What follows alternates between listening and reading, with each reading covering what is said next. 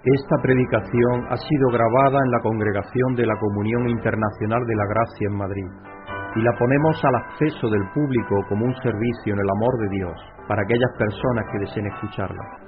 Pedimos que la palabra de Dios tome vida en tu corazón mientras escuches. Muy buenas tardes hermanos y hermanas a todos y a todos los que escuchéis esta grabación, ya sea a través de internet o a través del CD.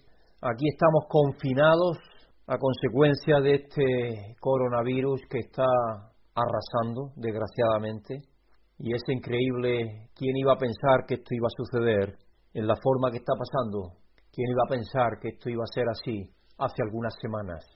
Así que aquí estamos eh, para grabar esto, para, para serviros a todos los hermanos en la forma que podemos, ya que desgraciadamente no tenemos muy buenas conexiones tampoco, porque si no tendríamos un servicio vía internet, vía posible de tener en streaming que se llama, pero aquí desgraciadamente, especialmente donde nosotros vivimos, aquí hay una línea muy mala. Así que vamos a poner en las manos de Dios esta instrucción para el día de hoy, que espero y confío y pido a Dios que nos sirva a todos de inspiración y de motivación y de asegurar nuestra fe en nuestro Señor Jesucristo y de asegurar también la labor y el llamado que Dios nos ha dado como sus hijos. Amoroso Dios y Padre, Señor de todo lo creado, a través de tu Hijo Jesucristo tú has hecho todo, Señor, y por medio de Él lo sostienes, y por medio de tu Espíritu, Señor. Venimos delante de ti, Padre, a darte muchísimas gracias porque, Señor, tú nos sostienes y nos das la vida, nos has redimido, y Señor, nos has mostrado que tú eres amor y bondad y misericordia sin límite, y que tú desde antes de la fundación del mundo nos creaste porque quieres tener una relación personal con tu creación. Tú querías derramar tu amor, Señor, fuera de ti, para poder tener relación aparte de la relación que tenéis continua y eternamente, Padre, Hijo y Espíritu Santo, tener esa relación y derramarla hacia algo creado fuera. Y ese es el propósito por el cual nos creaste, Señor. Así que te damos las gracias por ese amor inmerecido, de tener un plan maravilloso desde antes de la fundación del mundo, que en tu Hijo Jesucristo nos redimirías y nos darías vida y nos llevaría a tu derecha, y saber que estamos sentados en ti a tu derecha, en, su hijo, en tu Hijo Jesucristo, Señor. Es algo maravilloso que nos llena de gozo y de alegría, y a pesar de las dificultades y el desafío por el cual estamos pasando ahora, Señor, sabemos que tú tienes un proyecto incluso para aquellos que mueren, que están muriendo muchísimas personas. Te pedimos por cada uno de aquellos que han perdido sus seres queridos, Señor. Que estés con cada uno de ellos y que tu aliento y tu misericordia y tu bondad y tu consuelo estés con ellos.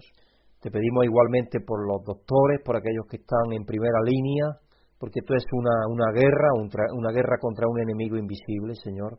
Y se parece mucho esto a la, la guerra que tu Hijo Jesucristo llevó a cabo contra del pecado porque el pecado es muchas veces invisible, aunque luego da los frutos de muerte, pero mientras se está gestando, aparentemente es invisible.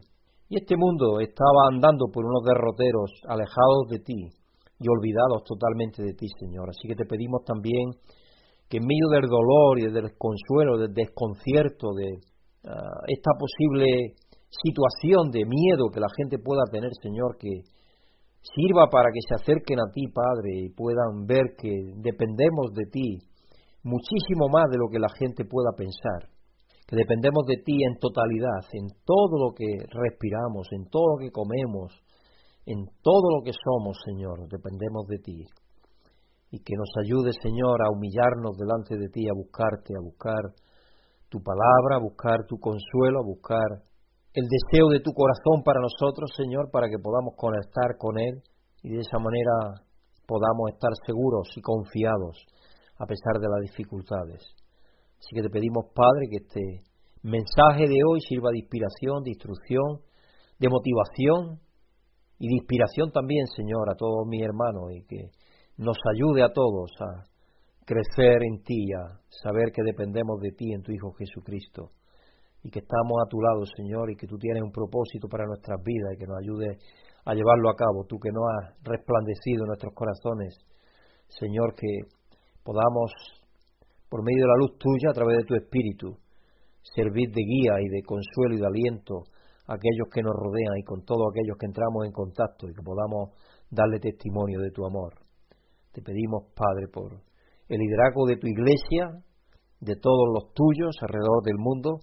Te pedimos por cada uno de aquellos que han recibido y aceptado lo que tú le has dado a través de tu Hijo Jesucristo, de lo que les has hecho ser en Él. Y te pedimos, Padre, especialmente por aquellos que estamos en la Comunidad Internacional de la Gracia, por nuestro pastor presidente, el doctor Greg William, por su esposa también.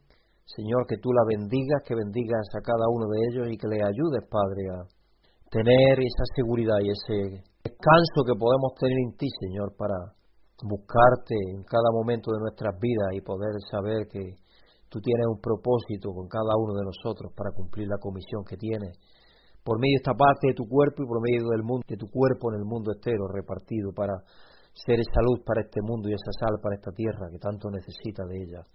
Así que nos ayudes, Padre, aún en medio del dolor, que veamos oportunidades en donde servir y cómo servir aquellos que están más necesitados, interceder y orar por todos aquellos que están sirviendo, Señor, a los que están ahora enfermos o los que están, Señor, perdiendo a sus seres queridos, que podamos servir de consuelo y de aliento. Te damos las gracias, Padre, y te pedimos que por medio de este mensaje de hoy nos ayude a tener más visión de lo que tú tienes para todo el mundo y para cada uno de nosotros, pidiéndote que por medio de tu Espíritu ilumine nuestro conocer y nuestro entender y nos dé la capacidad de ponerlo por obra por medio de tu Espíritu Santo, Señor. Dándote gracias, Padre, y pidiéndotelo en el nombre de nuestro Señor Jesucristo. Amén. Vamos a ir al Salmo 130, hermanos, en esta tarde. Y aquí estoy grabando esto en el sábado en la tarde para poder subirlo a la web y que lo tengamos, lo tengáis todos vosotros este domingo para poder escucharlo, porque este es el mensaje que de acuerdo al leccionario que tenemos en la Comunidad Internacional de la Gracia y en la mayoría del mundo cristiano, ese leccionario, la parte de las escrituras que corresponde hoy tocar y desarrollar y meditar en ellas. Salmo 130, versículo 1 al 8, que es el Salmo íntegro. A ti, Señor, elevo mi clamor, desde las profundidades del abismo. Escucha, Señor, mi voz. Estén atentos tus oídos a mi voz suplicante. Si tú, Señor, tuvieras en cuenta los pecados, ¿quién, Señor, sería declarado inocente? Pero en ti se hallan perdón, y por eso debe ser temido. Espero al Señor, lo espero con toda mi alma. En su palabra he puesto mi esperanza. Espero al Señor con toda mi alma, más que los centinelas la mañana, como esperan los centinelas la mañana. Así tu Israel espera al Señor, porque en Él hay amor inagotable en Él hay plena redención. Él mismo redimirá a Israel de todos sus pecados.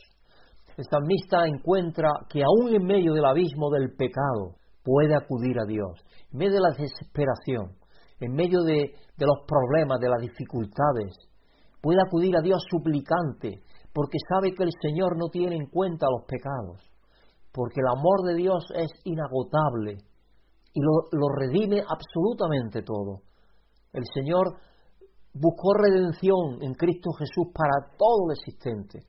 No hay nada que no haya quedado redimido en Cristo Jesús. Podemos clamar al Señor desde las profundidades del pecado, mientras lo esperamos con esperanza. Sabemos que Él vendrá en nuestra ayuda, cualquiera que sea nuestra situación. Así que vamos a dar gracias a Dios. Vamos a dar gracias a Dios por su amor inagotable y esa plena redención. Amoroso Dios y Padre, Señor maravilloso y amoroso y bondadoso y misericordioso, tú que preparaste, Señor, un camino de salida a la humanidad que tú creaste, sabiendo de antemano en tu omnisciencia que íbamos a, a caer en el pecado y a separarnos de ti, a independizarnos de ti, Señor, a creernos autosuficientes, a creer que nosotros podíamos por nosotros mismos hacer todo. Te queremos dar gracias, Señor, que aún sabiendo eso, por tu amor inagotable, Señor, te damos gracias, porque tú pusiste en marcha un camino para redimirnos. Ese camino es tu Hijo Jesucristo. Y Señor, sabemos que en Él tenemos plena redención. Así que te damos gracias, Señor, porque Él es el camino, la verdad y la vida. Te damos gracias. Gracias, Señor, porque nos redimiste pagaste por nosotros a través de tu Hijo Jesucristo. Cuán grande amor, Señor, nos tienes, que tú estuviste dispuesto a desprenderte de esa manera tan maravillosa en tu Hijo Jesucristo, en tu Hijo unigénito, para que nosotros pudiéramos recibir justificación y vida en Él y poder tener relación y comunión contigo y que el plan tuyo maravilloso se pudiese llevar a cabo. Te lo pedimos, Padre, y te damos las gracias en el nombre de tu Hijo Jesucristo, nuestro Salvador y Señor. Amén. Y vamos a dar gracias a Dios, hermanos, porque nos ha declarado inocentes al no tener en cuenta nuestros pecados, ya que Él mismo ha pagado por ellos en Jesucristo, como nos dice el Salmo. En Él hay plena redención. Espera, dice. Así tú espera, Israel. Espera al Señor, porque en Él hay amor inagotable. En Él hay plena redención. Te damos gracias, Señor, porque nos has declarado inocentes en tu Hijo Jesucristo. Nos has justificado en su sangre. Y no tienes en cuenta nuestros pecados, Señor, ya que Él mismo pagó por ellos. Así que te damos gracias, Padre, y te pedimos que estés con nosotros y con todos los que has creado, Señor, que en este tiempo donde posiblemente los corazones de cada uno de ellos estén reblandecidos, Señor, que los aproximes a ti y que les des la capacidad, Señor, de acercarse a ti humillados y de reconocerte y de querer venir a ti y recibirte como Padre para recibir, Señor, lo que tú tienes preparado para ellos, que es paz y sosiego y descanso y gozo Así que Señor, muchísimas gracias por habernos declarado inocentes al no tener en cuenta nuestros pecados, ya que tú mismo, en tu Hijo Jesucristo, pagaste por cada uno de nosotros. Ese es el amor que nos tienes, Padre. Y por ello no tenemos palabras para darte gracias, para bendecir, Señor, tu nombre y para darte honor y gloria siempre. Y hacemos esto en el único nombre que hay sobre todo nombre, que es el nombre de tu Hijo Jesucristo, delante del cual se doblará toda rodilla en un tiempo. Y te damos las gracias y te lo pedimos en su nombre. Amén. Y vamos a pedir al Señor que perdone nuestros pecados y sane a nuestras naciones, porque nuestras naciones necesitan sanidad. Señor y Padre, todos hemos pecado, todos venimos delante de ti vacíos en cuanto a bondades y llenos de inmundicia, Señor porque esa es la condición natural humana, es la condición pecaminosa en la cual caímos todos los seres humanos separados de ti. Así que, Señor, no ignoramos lo que somos. Y te pedimos, Señor, que todas las naciones también reconozcan eso en medio del dolor de esta pandemia, de esta plaga del coronavirus, Señor. Que reconozcan que humillados, que nuestros pecados nos alejan de ti. Y los pecados nacionales, del orgullo, de la vanagloria, de pensar que cada nación es superior a los demás y que puede valerse por sí misma y que no necesita a las demás naciones. Ese es un pecado también, Señor, porque es un pecado que está en contra de la unidad a la cual tú nos has llamado a todos. Así que te pedimos, Padre, que tú perdones nuestros pecados, del orgullo, de la vanidad, de la soberbia, y sanes a nuestras naciones, Señor, de esos pecados nacionales que también tenemos, para que esta plaga, Señor, pueda pronto llegar a su fin y podamos de nuevo seguir en paz y con mucha más armonía y más unión que surja de, esta, de este desafío que enfrentamos juntos hacer frente con más capacidad para llevar la luz de tu palabra y las buenas noticias de que tú te has reconciliado con el mundo entero a través de tu Hijo Jesucristo, que podamos llevar esa buena noticia al mundo entero en una manera muchísimo más eficiente y más efectiva y que más personas vengan a conocerte y a tener una relación personal contigo por medio de tu Espíritu en tu Hijo Jesucristo. Así que te damos las gracias, Padre, por tu amor inmerecido y por el perdón, Señor, que tú nos diste en tu Hijo Jesucristo en la cruz. Dándote gracias, Padre, y pidiéndotelo en el nombre maravilloso, santo y amoroso de tu Hijo Jesucristo. Amén. Como siempre hago, y más que nunca en este momento en el cual tenemos tantísima desconsuelo y dolor por las personas que están perdiendo sus seres queridos, para aquellos que están miles, que están en las cientos de miles, de hecho, en el mundo entero, en esas UCIs y en, las, en, los hospitales. Eh, y, necesitamos, Señor, necesitamos de tu, de tu consuelo, de tu anhelo, de tu ánimo, Señor. Por eso que quiero compartir algunas historias de humor con mis hermanos también como hacemos cada domingo. Doctor, cada día me veo más viejo, más gordo y feo. ¿Qué tengo, doctor? Y el doctor le dice, razón tiene usted razón. Esto unas personas que van a un restaurante y empieza a decirle al camarero mirándole fijamente al ojo, mire usted, no comemos lácteos, ni huevos, ni carne, ni gluten. ¿Qué nos aconseja pedir? Y el camarero así, un poco con lástima, le dice, pidan un taxis. Jamás use el GPS para ir al cementerio. Es horrible llegar y escuchar ha llegado a su destino con esa voz metálica. Dos amigos hablando. Oye, dicen que el dinero va y viene. El mío debe tener Alzheimer. Se va y se olvida de regresar. Bueno, por eso funciona la economía, porque el dinero funciona. Y oramos también que la, la iglesia, la iglesia cristiana alrededor de la tierra, no sea severamente afectada por esta pandemia, porque esta pandemia va a dejar a muchas personas, incluyendo a miembros, porque van a estar los hermanos, van a estar sin trabajo durante lo que dure eh, la reclusión en los diferentes países, en los diferentes lugares de la tierra, y eso va a afectar a la labor que venimos realizando los diferentes ministerios. Así que acordaos, hermanos, también, de que la Iglesia sigue necesitando para cumplir con la comisión que tiene cada mes, porque cada mes vamos a seguir llevando a cabo lo que veníamos llevando. Sin embargo, ya os digo que los ingresos no van a ser los mismos, porque las personas mayores especialmente no pueden ir a ningún sitio, no pueden ir a correos ni a ningún sitio a poner un giro, no saben hacerlo a través de Internet. Así que la iglesia se va a ver afectada también en ello. Pero confiamos en Dios como nuestro proveedor, como siempre ha hecho. Cuando lleguen los Sanfermines y digan que son ocho días de encierro, va a ir su madre después de este encierro de confinación que tenemos, días y días, cuando lleguen los Sanfermines y le digan que son ocho días de encierro, la gente va a decir no. Pero todo empezará a estar en su curso de nuevo y la cosa seguirá de nuevo, esperamos y confiamos con la ayuda de Dios. Aunque sí pedimos que seamos más sensibles y que aprendamos algo de lo que está sucediendo ahora. Esto es unos informáticos que se preguntan después de tener tantísimo tiempo su negocio cerrado a consecuencia del, coronavirus. Dice, ¿podemos desinstalar el 2020 y reinstalarlo? Creo que fue afectado por un virus. El tema de esta semana es surgiendo de las profundidades. En Ezequiel 37, versículo 1 al 14, nos unimos al profeta en el valle para descubrir que Dios puede restaurar la vida, incluso cuando los huesos secos es todo lo que queda. Eso es lo que quedaba del pueblo de Israel.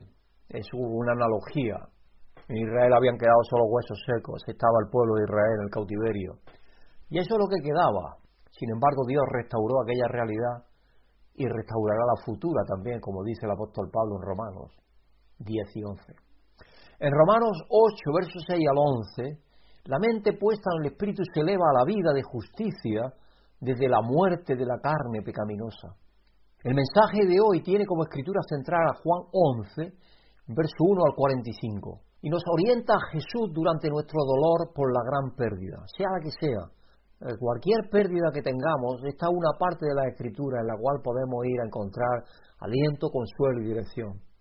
Encontramos consuelo en las profundidades del dolor, con una esperanza renovada en Jesús, que viene a nosotros, llamándonos a su vida resucitada por el Padre en el Espíritu. El título del mensaje de hoy es Esperando y llorando, y creo que es el tercer mensaje de preparación para la Pascua, para el tiempo de la Pascua. Y la escritura central del mensaje de hoy se encuentra en Juan 11, versículo 1 al 45. Y mi querida esposa Brígida va a estar leyéndolo para todos nosotros. Hermanos, Dios bendiga a todos los que vayan a escuchar esta grabación. La escritura central del mensaje de hoy se encuentra en Juan 11, del 1 al 45. Había un hombre enfermo llamado Lázaro que era de Betania, el pueblo de María y Marta, sus hermanas. María era la misma que ungió con perfume el Señor y le secó los pies con sus cabellos. Las dos hermanas mandaron a decir a Jesús, Señor, tu amigo querido está enfermo.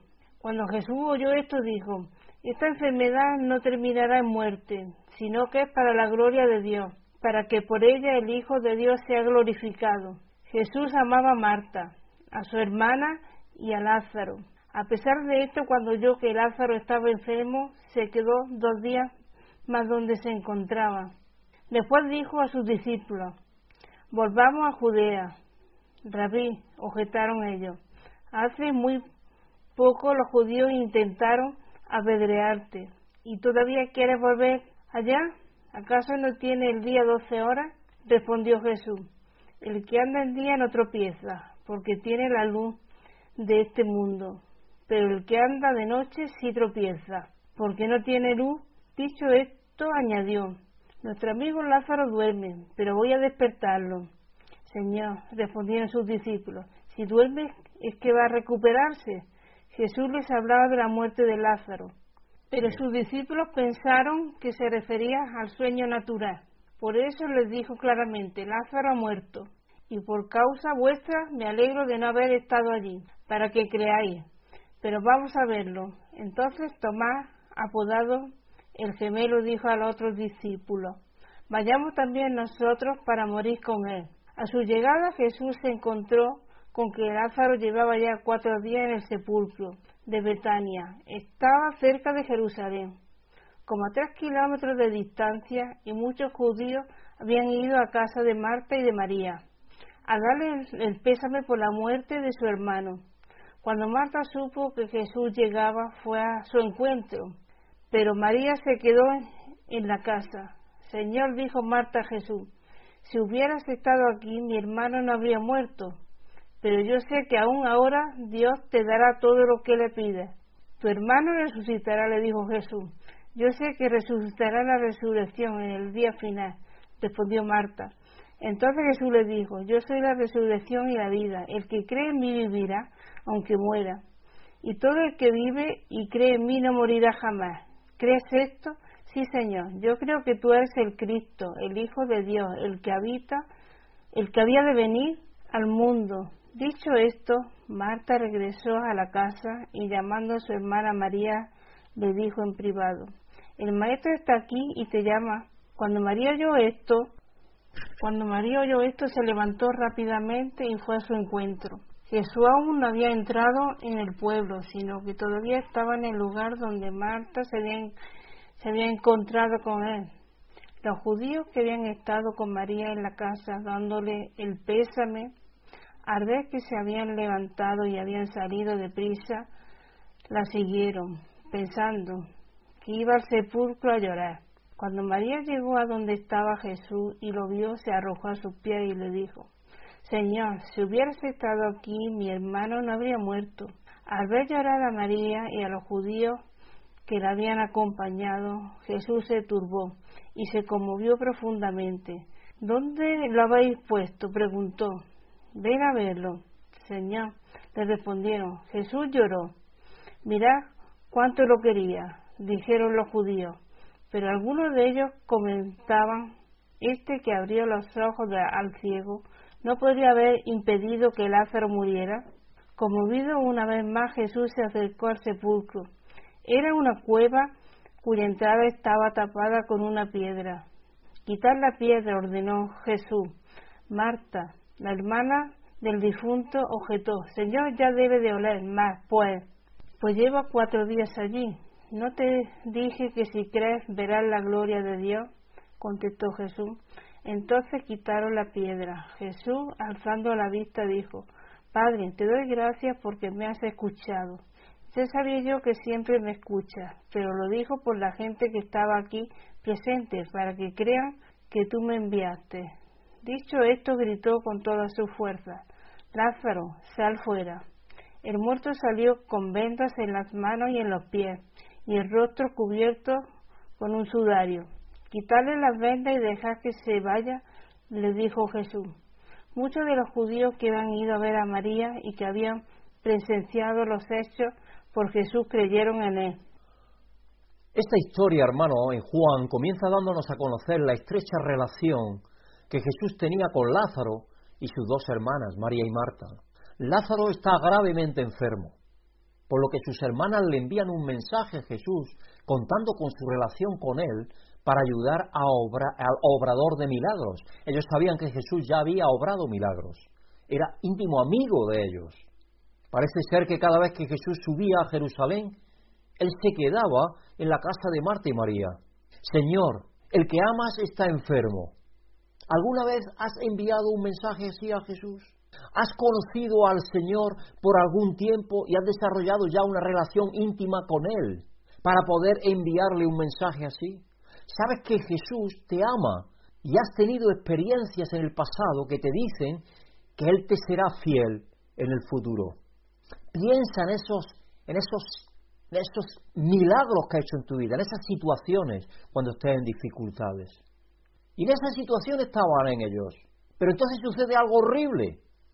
Tu empresa habla de reducción de personal, o llega el coronavirus como ahora, a ti o a un ser querido le dicen que, que tiene cáncer, o tal vez hay complicaciones en el embarazo. Estoy seguro de que tienes tu propia lista de adversidades que han trastornado tu mundo. Quizás está en medio de una hora. Durante estos tiempos podemos enviar un mensaje a Jesús. Podemos agregar a nuestra oración el recordatorio a Jesús de que sé que me amas, así que por favor, ven pronto. ¿Puedes identificarte? como María y Marta deben haberse sentido después de enviar ese mensaje solo para recibir una callada por respuesta, día tras día. En aquel tiempo no había teléfonos, no había forma de, no había WhatsApp, no había forma de ponerse en comunicación constante e instantánea, menos todavía eh, haber comunicación cara a cara. No creo, no creo que sea demasiado difícil ponernos en sus sandalias cuando me diagnosticaron de cáncer a mí de próstata grado 4 de 5 con metástasis en todos mis huesos, eh, yo me sentía así. Señor, ayúdame. Padre, si tú quieres que yo siga viviendo para que pueda seguir sirviendo a mis hermanos, ayúdame, ayúdame, Padre. Hay momentos en que elevamos oraciones sinceras a Jesús, sabiendo que nos ama, sabiendo que está al tanto de lo que está sucediendo, solo para ser respondidos con silencio horas y aparentemente parece que nada cambia.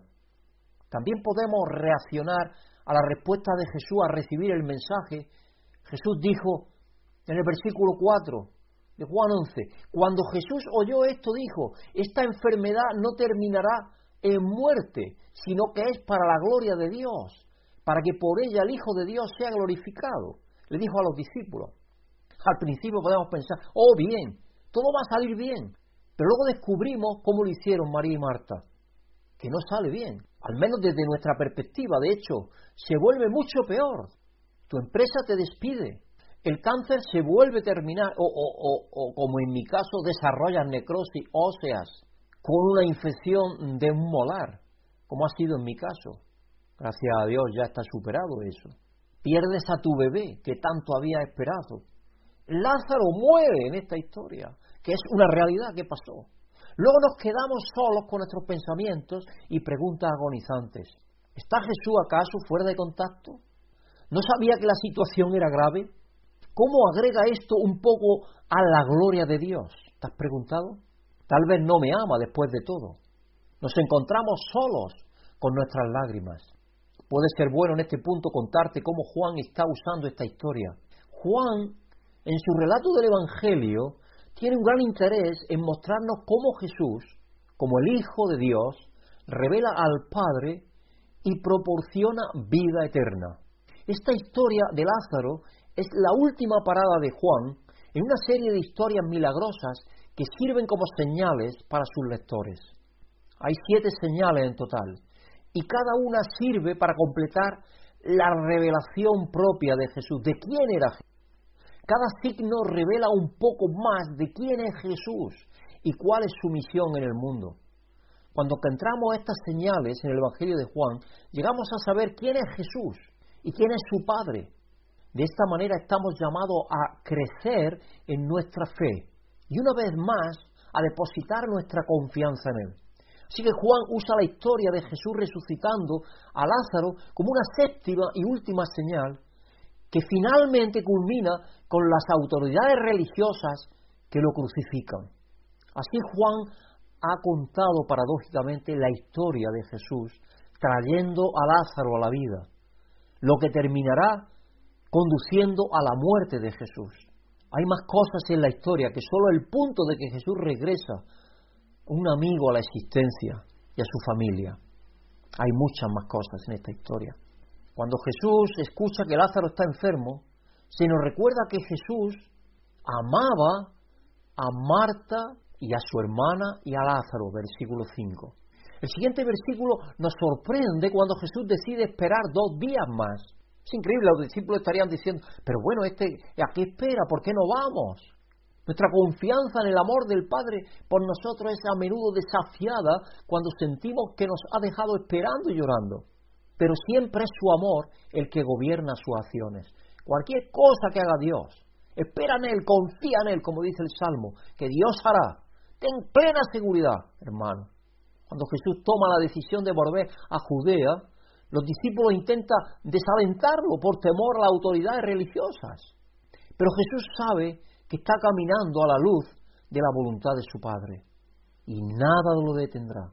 Él les dice, versículo 11, nuestro amigo Lázaro duerme, pero voy a despertarlo. Sus discípulos piensan que está hablando sobre el sueño natural, pero Jesús les dice claramente sin tapujos, Lázaro ha muerto. A recibir las palabras de Jesús, también necesitamos que Jesús nos informe sobre el significado detrás de esas palabras. Confiar en nuestro pensamiento natural, plausible y lógico puede llevarnos a malinterpretar lo que Jesús nos está diciendo. Este puede ser un recordatorio importante para nosotros mientras estudiamos las escrituras. ¿Con qué frecuencia llegamos a la escritura en busca de respuesta a nuestros problemas? Leemos en la Biblia y luego la interpretamos de acuerdo con nuestra propia forma de pensar. Pero cuando llegamos a las escrituras, como el pasaje que estamos viendo hoy, no lo estamos leyendo para confirmar lo que creemos que ya sabemos. Queremos escuchar lo que Jesús nos está diciendo en su palabra escrita. Y yo, hermanos, puedo decir que cada vez que yo leo la escritura voy buscando eso, que Dios me muestre lo que Él quiere decirme en ese preciso momento en las escrituras, porque siempre tiene algo que decirme. Las escrituras son como un pozo sin fondo, que no se agota. Es la palabra de Dios iluminada por el Espíritu Santo. Y no se agota.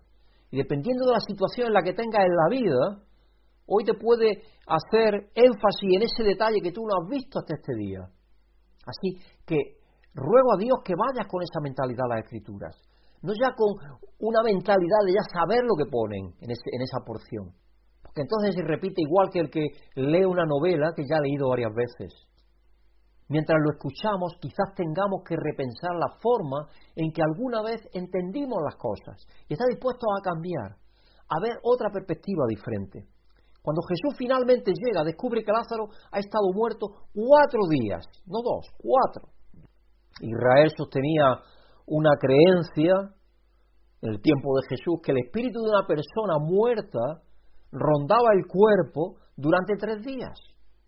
Creían que durante ese tiempo todavía era posible que resucitara la existencia a la persona.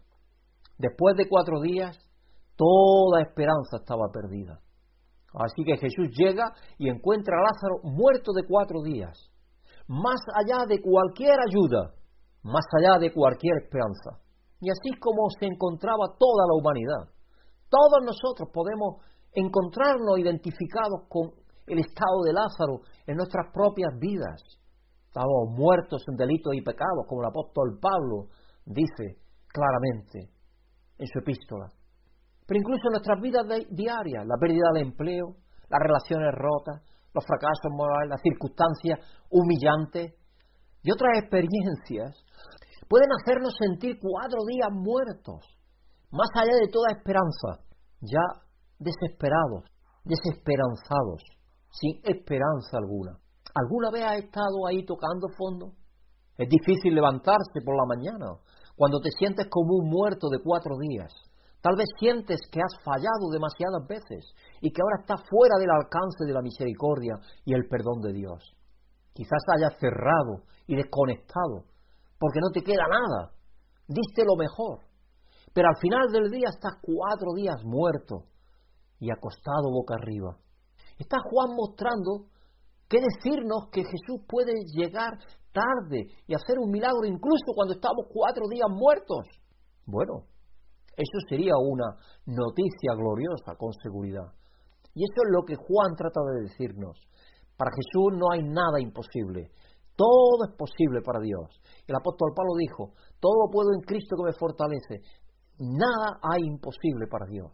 Y también el propio Jesucristo lo dijo en el Evangelio. Para vosotros todo, nada, nada es posible, vino a decir, pero para Dios nada es imposible. Y eso es lo que tenemos que pensar cuando estamos en dificultades, cuando estamos en esa situación de sentirnos que estamos tocando fondo, que estamos en el fondo, fondo del pozo. Por supuesto, Marta recibe a Jesús a su llegada y está luchando con su creencia en Jesús. Jesús trabaja para moverla más allá de poner su consuelo en suposiciones teológicas de aquel tiempo, para que ponga su consuelo y confianza en Él, diciéndole en el versículo 25, yo soy la resurrección y la vida. Cuando Marta le dice, si hubiera estado aquí, Señor, mi hermano, no hubiera muerto. Creía a medias que Jesús tenía poder. Pero Jesús le dice, yo soy la resurrección y la, y la vida, Marta. Después de expresar una creencia más profunda en Jesús. Entonces regresó y llamó a María. Ella le dice a María que Jesús ha llegado y la está buscando. Observa cómo Marta aprende un poco más sobre Jesús a través de esta prueba. Jesús la ha llevado más lejos de su relación con Él, donde ella no, no se encuentra, no encuentra su esperanza en un día lejano de la resurrección, en el último día.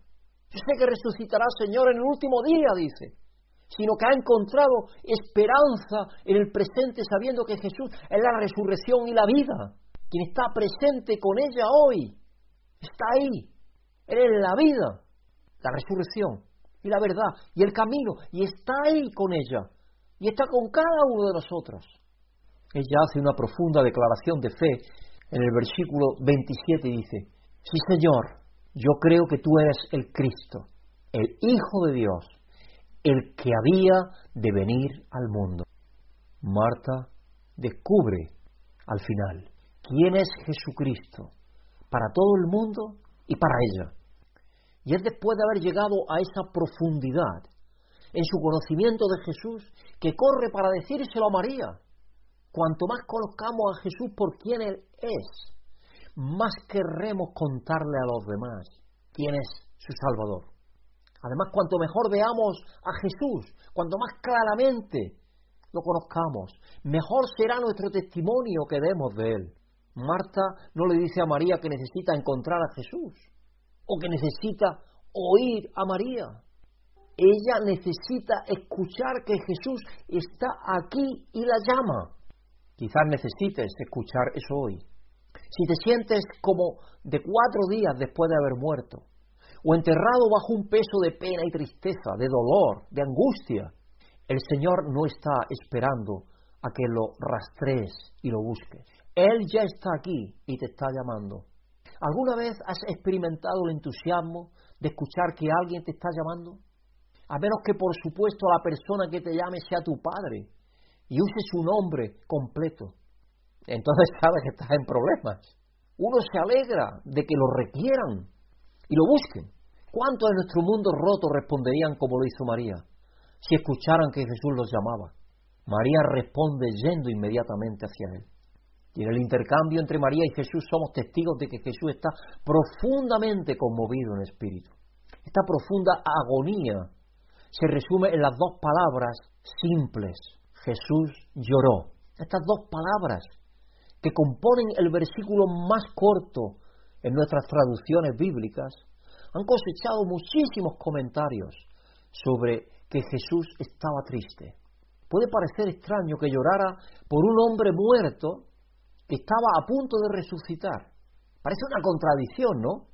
Pero teniendo en cuenta el objetivo de revelación de Juan, creo que podemos ver que las lágrimas de Jesús brotan de su solidaridad con la humanidad. Jesús no vino para estar distante y separado de nosotros. Él entra en nuestro propio sufrimiento. Él vive las vidas de nosotros. Las lágrimas que llora son nuestras lágrimas. Cuando nosotros sufrimos, porque es natural sufrir por la pérdida de un ser querido, Él está llorando también nuestras lágrimas. Él sabe a qué saben las lágrimas. Él sabe la sal que contienen las lágrimas que nosotros lloramos. Él las ha experimentado. Jesús en esta historia es Jesús consolando a sus amigos. No se protegió de experimentar las grandes pérdidas que experimentamos en la vida. No se ausentó del profundo dolor que resulta de perder amigos y familiares cercanos. Cada lágrima que derramamos, podemos estar seguros que Jesús la derrama con nosotros, hermanos. Él es nuestro gran consolador.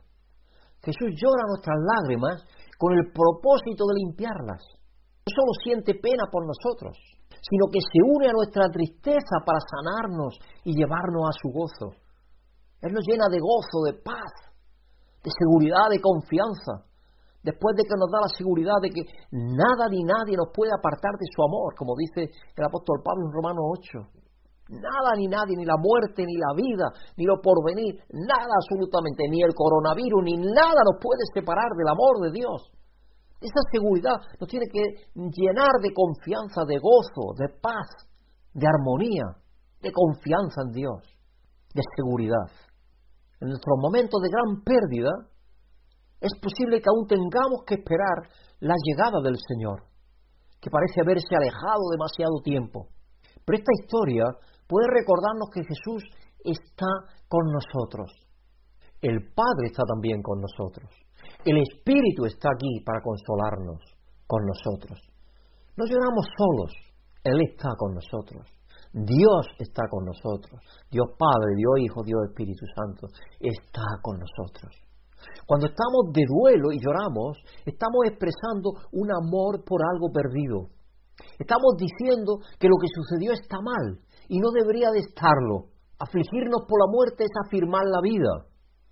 Entonces, sin duda, ¿Quién en la vida es el que más se aflige? Jesucristo. De hecho, se aflige lo suficiente como para sumergirse en todo lo que se pierde, para sumergirse en las profundidades de toda muerte y decadencia, para poder elevarlo en su vida resucitada. Para eso vino Jesucristo. Y ahí están las parábolas de la oveja perdida, la moneda perdida, del hijo perdido y vuelto. Jesús se, movió más allá de las lágrimas hasta la tumba. A diferencia de los judíos que pensaban que iban con María a la tumba a llorar, Jesús va a la tumba para restaurar. Juan nos da una imagen de los eventos que tendrán lugar después de esta historia. Jesús irá nuevamente a la tumba, pero será a su propia tumba, en la Pascua. Él limpiará cada lágrima, Él limpiará toda lágrima, todo dolor, toda muerte, todo pecado, para darnos la verdadera vida. Juan registra a Jesús levantando a Lázaro de la muerte como un signo de la mañana del domingo de resurrección, cuando Jesús resucita. ¿Ves cómo Jesús levantó a Lázaro de la muerte? Él lo llama, Lázaro, sal fuera. Jesús es la palabra del Padre y nos llama a una nueva vida en Él. Así como llamó a María y llamó a Lázaro Jesús todavía llama hoy. Él te está llamando en este momento. ¿Puedes escucharlo? Lázaro, incluso cuatro días después de haber muerto, pudo escuchar su nombre en los labios de Jesús y responder saliendo de la tumba. Cuando Lázaro sale de la tumba todavía con la mortaja, Jesús le dice a los espectadores, quitadle las vendas y dejad que se vaya. Al ver que nuestros hermanos y hermanas están vivos en Cristo, pero que están todavía vendados por las tradiciones, las supersticiones, el legalismo, las falsas doctrinas. Podemos participar en la, en la liberación de esa realidad. Podemos participar en liberarlos de esa realidad que todavía tienen, de que todavía tienen las vendas puestas sobre sus ojos, sobre su cuerpo, sobre sus manos. Lázaro había sido resucitado de entre los muertos pero permanecer en la ropa de la tumba le impediría vivir en la realidad de la vida, de la existencia que, a la cual Cristo lo había devuelto. Tenía que separarse de esos vendajes y de todo eso que le impedía incluso andar. Si lo, envolvían en lienzos al muerto y le ponían un sudario en la cara, y todo eso con especias y todo eso y así salió Lázaro. Todo eso tenía que quitárselo a alguien. Y Dios nos ha llamado a la iglesia a hacer esa labor. A cada uno de nosotros, hermanos. A, hacer instrumentos en sus manos para poder quitarle las vendas aquellas personas que Dios está llamando a la vida, que está llamando del sepulcro de la muerte del pecado a la vida de Él, a la vida de Jesús. Y nos ha llamado a ayudarles, a llevarles la palabra, a llevarles la liberación que Él da. A medida que nos acercamos a la Semana Santa y la próxima celebración de Pascua, de resurrección, podemos abrazar la realidad de que Jesús, en su muerte y resurrección, nos ha liberado para vivir en Él Muchos pueden necesitar a un hermano, a una hermana, para ayudarlos a ver esta realidad y a caminar en ella. A medida que vivimos en nuestro mundo roto, podemos unirnos a Jesús en sus lágrimas por su creación perdida. Podemos compartir las buenas noticias de que Jesús ha venido y de que está llamando a todo el mundo a sí mismo. Dios nos está invitando a decirles esto a otros, que todavía están esperando y llorando, como estaban Marta y María y los judíos. Que en Jesús hay vida, que Él es la resurrección y la vida, que es el camino, que Él nos quiere resucitar a esa nueva vida a todos. Que Él de hecho no ha resucitado, no resucitó en la cruz cuando resucitó, todos resucitamos con Él, pero que todavía mucha, de hecho la inmensa mayoría de los seres humanos, están todavía vendados, y sus ojos vendados, y sus pies vendados, y sus manos vendadas, y sus oídos cerrados, para comprender y entender lo que son en Jesucristo y lo que Jesucristo le ha dado. Y como Lázaro necesitó que los que estaban allí alrededor, sus amigos, aquellos que estaban alrededor, le ayudaran a quitarle el vendaje para que pudiera vivir la nueva realidad que ya tenía, eh, la existencia a la cual Dios lo había llevado. Y en nuestro caso, la vida nueva en Jesucristo que nos ha dado a todos. Y ahí está la importancia de la iglesia, hermanos. Muchas personas se preguntan por qué, el porqué de la iglesia. Bueno, en el mensaje de hoy espero que nos quede claro el porqué de la iglesia. El porqué de sacrificarnos para que el mensaje llegue a más personas.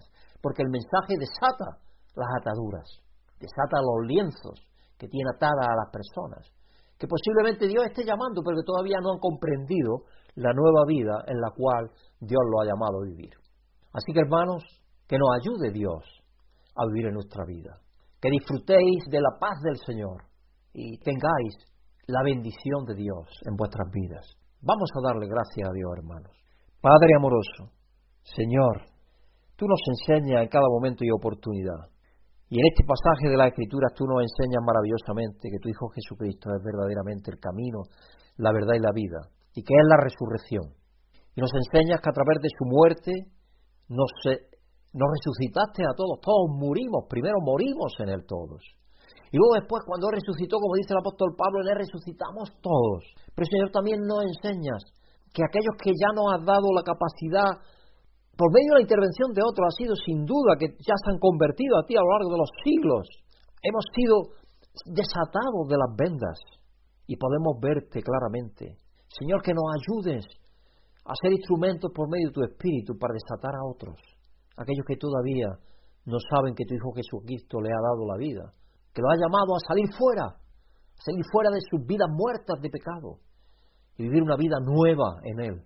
Que nos ayudes, Padre, por medio de tu Espíritu, a tener la valentía de compartir tu amor en acciones, en acciones de amor con aquellos que todavía andan perdidos porque sus ojos están vendados y sus manos están todavía liadas en los lienzos de la muerte del pecado. Así que te pedimos, Padre, que nos ayudes, te pedimos, Padre, que tú bendiga a todo tu pueblo alrededor de la tierra para que seamos verdaderamente capaces de comprender y entender y recibir el llamado que tú nos has dado, para ponerlo por práctica. Y Señor, te pedimos por todos aquellos que sufren en los hospitales una vez más, consecuencia del coronavirus. Tu Padre les dé confianza y abras en sus mentes y corazones la luz tuya, para que vean, Padre, incluso en esos últimos momentos donde están perdiendo el aliento, Señor, que tú tienes un plan para ellos maravilloso, un plan maravilloso que tu Hijo Jesucristo logró para cada uno de los seres humanos. Que estés con los doctores que están cuidándolos, Señor que levante a los, que están enfermos, los sanes conforme a tu santa y soberana voluntad, Señor, y los ayudes. Igualmente te pedimos por los doctores y los enfermeros y enfermeras que están quedando en el camino sufriendo el coronavirus, y son ya más de 5.000 los que han contraído el coronavirus aquí en España. cuanto más todos los que alrededor de la tierra lo han contraído.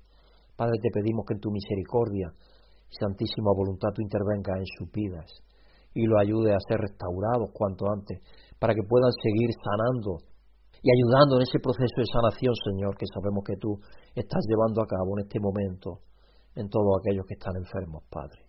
Ponemos en tus manos todas nuestras vidas, porque sabemos que estamos en ti, que dependemos de ti en todo momento y circunstancia, dándote gloria y honra y alabanza, Señor, por todo lo que tú eres y has hecho y seguirás haciendo en nuestras vidas. En el nombre de tu Hijo Jesucristo te damos las gracias y te lo pedimos. Amén. Si has sentido la bendición de Dios por medio de esta predicación, agradecemos tus oraciones y apoyo para que este ministerio pueda seguir siendo usado por Dios para bendecir a otros. Pedimos que el amor y la paz de Dios, que sobrepasa todo conocimiento, llenen tu vida.